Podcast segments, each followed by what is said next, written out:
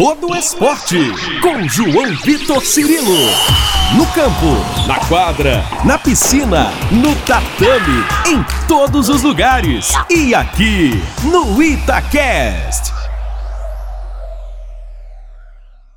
Um abraço para você que se liga aqui no Itacast da Itatiaia. Estamos chegando com a vigésima edição do podcast Todo Esporte.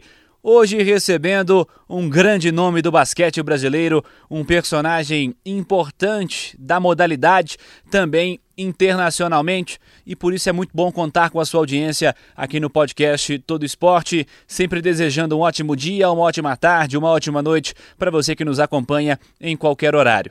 Olha só, o nosso convidado construiu uma belíssima história pelo Cleveland Cavaliers, uma camisa que ele vestiu por mais de uma década na NBA, 12 temporadas e meia. Ele fez parte também do revolucionário time do Golden State Warriors, acabou recebendo o anel de campeão na equipe, mesmo não tendo jogado aí os playoffs, mas por ter feito parte da campanha. Ele retornou ao Brasil após 16 anos para ser campeão do NBB com o Flamengo em 2018. Nosso convidado que começou sua história no basquete profissional defendendo Franca, passando também pelo Barcelona antes dessa ida para os Estados Unidos. Anderson França Varejão, Anderson Varejão, falando conosco, direto de Cleveland. Primeiro, Anderson, muito bom poder contar contigo aqui no podcast Todo Esporte. Você que é um dos caras que eu mais admiro em quadra, um ídolo realmente cara que me fez gostar do Cleveland Cavaliers. Então, para mim é muito especial que você tenha topado atender esse convite. Um abraço para você. Obrigado por falar com a Itatiaia, Varejão. Fala, João Vitor. Primeiro, eu gostaria de te agradecer pelo convite. Vai ser um prazer poder conversar com você e, e todos os ouvintes da Rádio Itatiaia. Vamos lá. Vamos nessa, Varejão. Eu quero começar pelo momento atual começar nossa resenha, nosso papo aqui pelo que está acontecendo atualmente.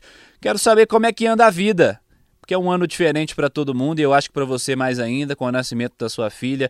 Quero que você fale das escolhas que fez esse ano, ausente da quadra nessa última temporada, mais próximo da família. Você certamente teve propostas para jogar, mas acabou optando por não. Me conte um pouco mais sobre isso, Anderson. Então, é, tá tudo bem, é, tudo tranquilo.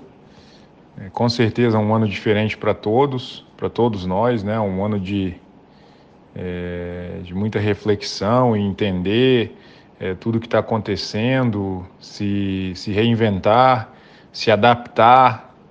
É, então muitas coisas aconteceram, né? Eu decidi por ficar em casa com a minha esposa que estava grávida na época recebi algumas propostas logo depois do Mundial da China, é, propostas até de é, times da, da, da, própria NBA, mas achei melhor, no momento, é, ficar ao lado da minha esposa, que estava próxima a, ter o nosso primeiro bebê, né? Que, que foi uma menina é, que agora está com nove meses.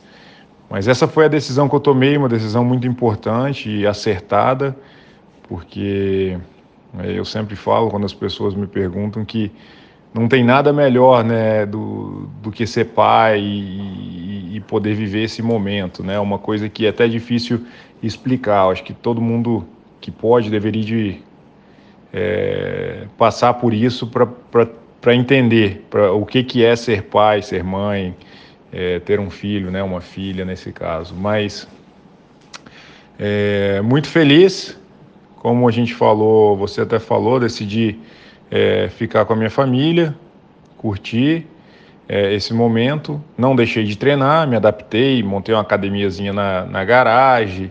É, durante o verão aqui era mais fácil, eu treinava na garagem, até do lado de fora. Agora eu coloquei no, no basement, né, no porão, na parte de baixo de casa, onde é, eu coloquei todo essa, esse equipamento, porque é, tá muito frio aqui agora e a garagem tem que ser usada com os carros. Mas, mas foi isso. Nesse ano eu decidi fazer isso e, e mas vamos ver aí. Eu estou me mantendo preparado.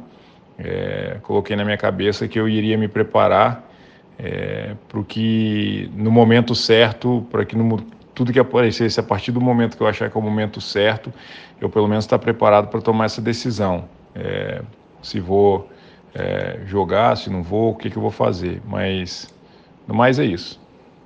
Certamente é um ano que interferiu um pouco nos seus planos enquanto atleta, né? Vamos falar um pouco sobre isso, um pouco mais sobre como tem sido essa sua vida de atleta e você tem conseguido se manter atividade então, né? Como você disse. Me fale um pouco mais sobre a rotina, como se vê fisicamente hoje, Anderson.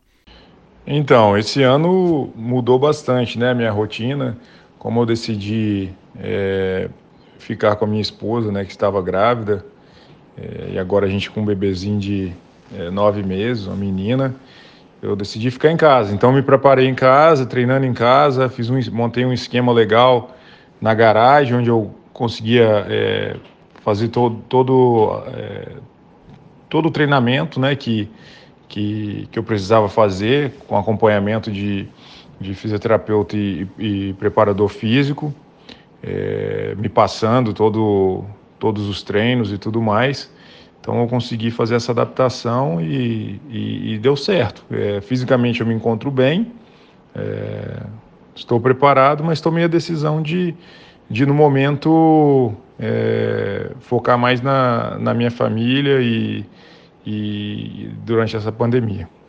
O Varejão, lembrando que teríamos os Jogos Olímpicos nesse ano passado, temos aí o adiamento para esse ano. Uh, vejamos como é que isso vai se desenrolar, né? O COI tem confirmado a manutenção dos planos para esse ano, para 2021 até o momento. Saiu uma notícia do Times recentemente de que havia uh, uma decisão do governo japonês que talvez não daria para realizar os jogos esse ano, enfim. O COI está confirmando, pelo menos até o momento, vamos ver como isso vai se desenrolar. E sobre Jogos Olímpicos, Anderson, o Brasil ainda precisa se classificar, vai ter que jogar um pré-olímpico difícil. Estão nos seus planos estar em condições de defender a seleção? Você mantém um contato com a comissão técnica? Eu quero saber também como você encara esse desafio para a seleção brasileira, o momento atual do nosso time e dos nossos atletas também. É, estão nos meus planos, sim, é, fazer parte do, do, do pré-olímpico, de poder estar junto com a, com a seleção brasileira, é, disputando esse pré-olímpico para tentar aí uma, uma vaga para os Jogos Olímpicos em Tóquio. Mas a gente sabe que vai ser uma é, vai ser difícil, não vai ser fácil. É, a gente vai ter que jogar, vai ter que ir para a Croácia, né? no caso a seleção brasileira vai ter que ir para a Croácia e joga até contra a Croácia, está no grupo da Croácia e é um grupo forte e os outros grupos de cruzamento também são fortes, mas eu acredito muito no potencial da seleção brasileira e o, o mais importante vai ser é, quem chegar é jogando basquetebol mais redondo, né? É uma competição é, rápida que você joga dia sim, dia não, ou quase todos os dias e que quem chegar melhor, quem chegar mais, mais entrosado, com mais ritmo, tem grandes chances de, de conseguir essa é, classificação. Que bom, Anderson. Espero te ver lá na Croácia defendendo o Brasil, tomara que sim. Falando um pouco mais sobre a vida pessoal agora, Anderson. Você tem vivido em Cleveland, passou esse período da pandemia por aí, é uma cidade marcante na sua vida, Varejão. Me fale um pouco sobre essa relação com a cidade, com as pessoas, sobretudo com os Cavaliers, onde você passou o maior tempo da sua vida profissional até aqui. Eu tenho um carinho muito grande pela cidade de Cleveland, é, desde o início, desde que eu cheguei aqui. Eu me lembro bem no, no primeiro jogo de pré-temporada em Cleveland, é, a torcida já é, gritando para o técnico Paul Silas me colocar e tal. É, recebi esse carinho muito grande deles. É, desde o início isso facilitou, isso me ajudou né, na, na minha adaptação, que é sempre um momento de é, ansiedade e, entre aspas, até um pouco de medo, né, para saber como é que vai ser, uma nova experiência. Eu não falava o idioma, mas da maneira com que eles me receberam é, foi fantástica. E depois de 13, de 12, 12 temporadas, 12 temporadas e meia aqui por aí, é, não tinha como é, é, não, não, não, não ficar por Cleveland, né? Eu, é, foi uma coisa que, é, que eu vou levar para o resto da minha vida, essa maneira com que eles me receberam. E eu morando aqui, eu consigo devolver um pouco desse carinho que eles me deram durante a, a minha adaptação e durante todos esses anos vividos aqui. Então, Cleveland hoje em dia é, é minha casa e eu tenho muito carinho por essa, por essa cidade. Muitos anos em Cleveland, uma história belíssima, muito legal contar essa história aqui. E dentro desses anos todos pela NBA, você também tem uma passagem pelo vencedor time do Golden State Warriors, um time revolucionário na liga, como eu disse na abertura do podcast, um time marcante com atletas especiais, enfim. Como foi fazer parte daquele time? Como é que foi aquela temporada, aqueles momentos para você? Fazer parte do é, daquele momento, daquela daquele ano, daquela temporada com Golden State Warriors foi, foi fantástico. Eu sei que eu fiquei é, lá, foi metade da primeira temporada e mais ou menos metade da, da segunda. É, não foi muito tempo, mas foi muito intenso. Foi uma coisa é, que fez com que hoje em dia eu seja né, amigo de, da maioria da, dos jogadores daquela época. A gente se fala até hoje. Foi uma coisa muito intensa que a gente viveu ali, uma uma história é, que, que, que, a gente passou ali, que entrou para a história da NBA. E aquele time realmente era um time diferenciado, né? Era um time que não tinha ego, um jogando pelo outro, um querendo ajudar o outro o tempo inteiro. É, mais que um time, né? Eram muito. Todos eram amigos é, em quadra, fora de quadra, um se preocupava com o outro e por isso o sucesso é, tão grande que, que aquele time teve. O Varejão, eu sempre digo aqui no podcast que um dos nossos objetivos é contar histórias de vida dos nossos entrevistados. É, eu quero que você nos conte a sua. Como é que foi o começo? Quando o basquete entra na sua vida? Quem foram os seus influenciadores aí? Acredito que seu irmão, né, esteja é, nessa, nessa lista. E como é que foi o caminho traçado até chegar ao esporte profissional, Varejão? Então, eu comecei a jogar basquete com 11, 12 anos de idade, em Vitória, no Clube de Regatas Saldanha da Gama, com a nossa lenda viva Larico Duarte, que é um cara que é, fez muito pelo esporte no, no Espírito Santo, né, pelo basquete no caso, e faz até hoje. É, ele foi quem revelou meu irmão Sandro Varejão e, e vários outros jogadores que saíram é, do estado do Espírito Santo, jogaram profissionalmente, Brasil, Estados Unidos e em, colleges e coisas assim, né, em universitários. Mas é, eu comecei lá no Saldanha por influência do meu irmão Sandro Varejão, que é 11 anos mais velho que eu, ele que foi o cara que é, sempre foi o meu grande ídolo, né? O cara que eu sempre é, quis, quis ser como ele, sempre segui os passos dele. E foi ele realmente que me mostrou o caminho e, e me ajudou a chegar onde eu cheguei. E até hoje é, eu conto com, com a ajuda dele, a experiência dele de vida e dentro das quadras, com tudo, né? Mas eu comecei no Clube de Regatas Saldanha da Gama, é, com 11, 12 anos, com 16 anos eu fui para Franca, por causa do Sandro também. O Sandro foi quando o Sandro voltou dos Estados Unidos, que ele jogou é, no universitário aqui em West Virginia e voltou para o Brasil. E foi para Franca jogar profissionalmente e ele me levou para lá, eu e meu irmão. Eu fui para lá, eu cheguei em Franca para jogar na categoria cadete. Aí joguei cadete, primeiro e segundo ano de juvenil e foi quando eu saí. Mesmo estando no juvenil, eu estava começando a jogar no, no profissional também, tendo um tempo de é, de quadra no início até com o Hélio Rubens e depois que o Hélio Rubens saiu eu é, fiz uma boa temporada como profissional em Franca. E aí foi quando veio a, a proposta para ir para o Barcelona.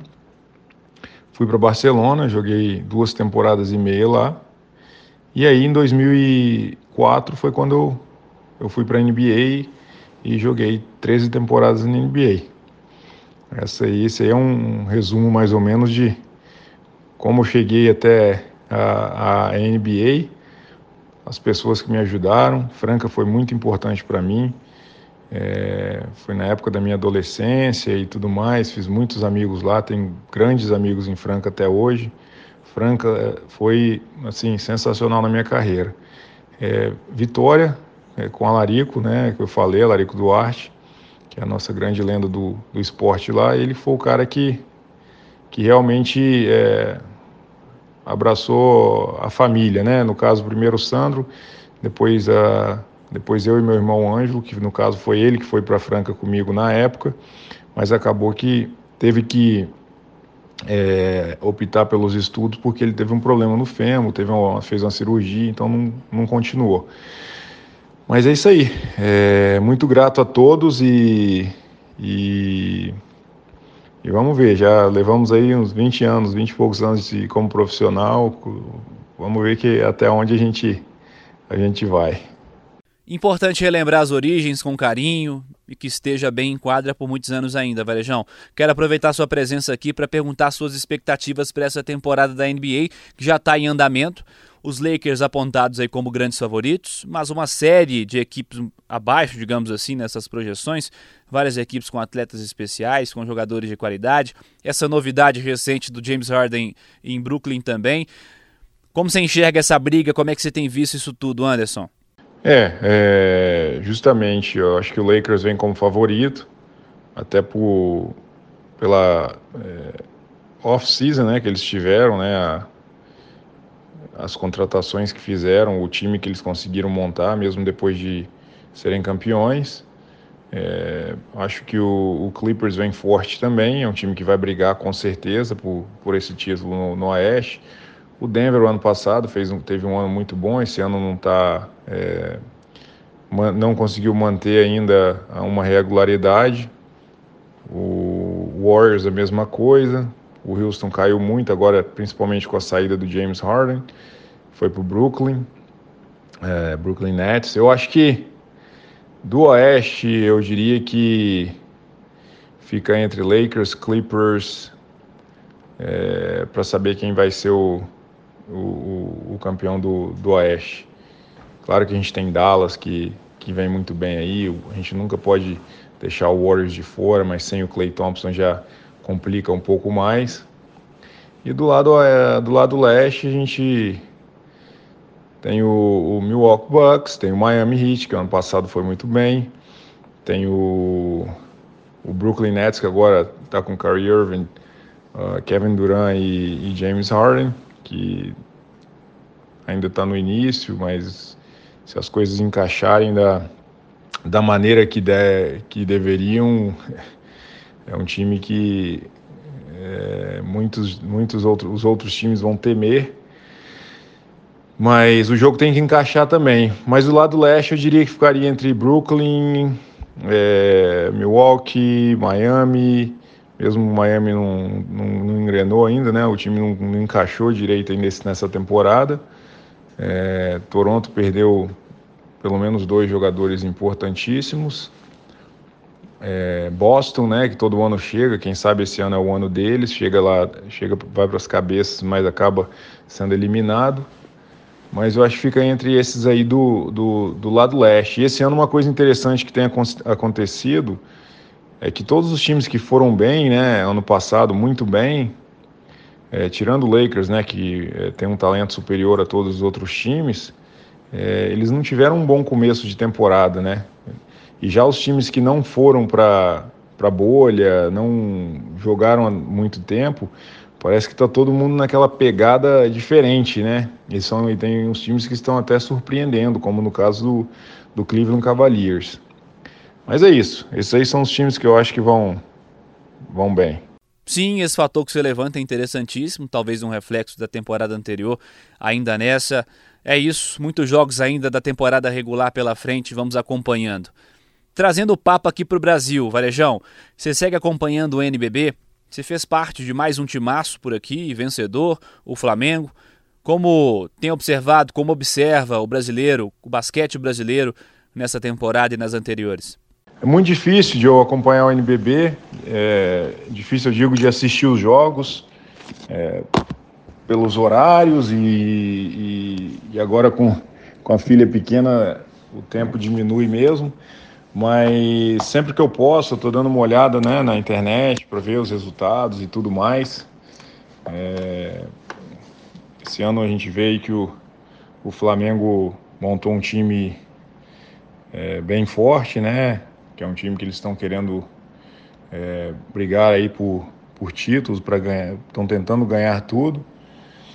Querem isso, né? O objetivo, o grande objetivo do clube é esse. Mas a gente tem o São Paulo que vem bem, tem o Bauru que está com um time muito bom, tem Franca que é um time que que, é, que tem tradição e sempre, sempre surpreende, independente da, é, da, da situação. Minas, que está liderando, né? Está tá muito bem também. Então acho que vai ser uma, uma briga boa aí no, no final, né? nessa reta. Na próxima, tem o próximo turno ainda e pro, mais para o final vai ser uma briga, uma briga boa que, que a gente vai ficar só de, de longe assistindo para ver como é, que, como é que vai ser quem vai ganhar. É o grande destaque da temporada para o Minas, que perde a primeira para o Flamengo, depois ganha 14 seguidas, fechando o turno na liderança. Conversei aqui no podcast recentemente com o Léo Costa, técnico. E falando no Flamengo, importante registrar também o título do Rubro Negro no Super 8 nesse último fim de semana. Nosso podcast que está ainda ao ar nessa segunda-feira, dia 25. O Flamengo venceu no fim de semana. Flamengo batendo São Paulo, ficando com o título dessa Copa Super 8. Para a gente fechar, Varejão, te desejando sucesso nos seus próximos passos, te parabenizando pela carreira vencedora, te agradecendo mais uma vez pela resenha. O que, que você projeta aí para os seus próximos anos na quadra? Até quando pensa em atuar? Como é que isso está desenhado na sua cabeça, Anderson? Não, não decidi ainda o que, que eu vou fazer, estou me preparando. É, fisicamente eu estou bem e vou continuar me preparando para na hora certa aí que, que aparecer alguma coisa eu poder tomar essa decisão de do que, que eu vou fazer.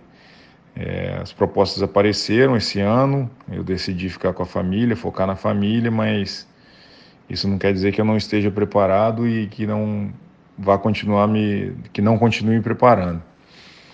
Mas no mais é isso. Obrigado pelas palavras. É, espero que eu seja iluminado aí para tomar a melhor decisão para esses meus últimos anos de, é, de como profissional né, de, de basquete. Valeu, um obrigado, é, um grande abraço para todos vocês aí e obrigado pela, pelo carinho e oportunidade de estar tá batendo esse papo com vocês. Valeu! Este Anderson Varejão, pivô, um dos grandes nomes do basquete brasileiro, um dos grandes nomes do Brasil na NBA. Ele que fez parte dessa equipe do Cleveland Cavaliers por muito tempo, fez parte do Golden State Warriors, é nome frequente na seleção brasileira, campeão nacional também, vestiu recentemente a camisa do Flamengo, nosso convidado aqui no podcast Todo Esporte. Agradecendo a você que esteve conosco na vigésima edição do nosso podcast. Siga participando conosco, mandando sua mensagem, sua sugestão, no twitter.com barra rádio Itatiaia, no instagram.com barra Itatiaia Oficial, pode ser também pelas minhas redes sociais, twitter.com barra João Vitor Cirilo, instagram.com barra João Vitor underline Cirilo. Semana que vem tem mais podcast Todo Esporte. Um abraço para você, ótima semana. Você ouviu Todo Esporte com João Vitor Cirilo, seu esporte preferido passado a limpo.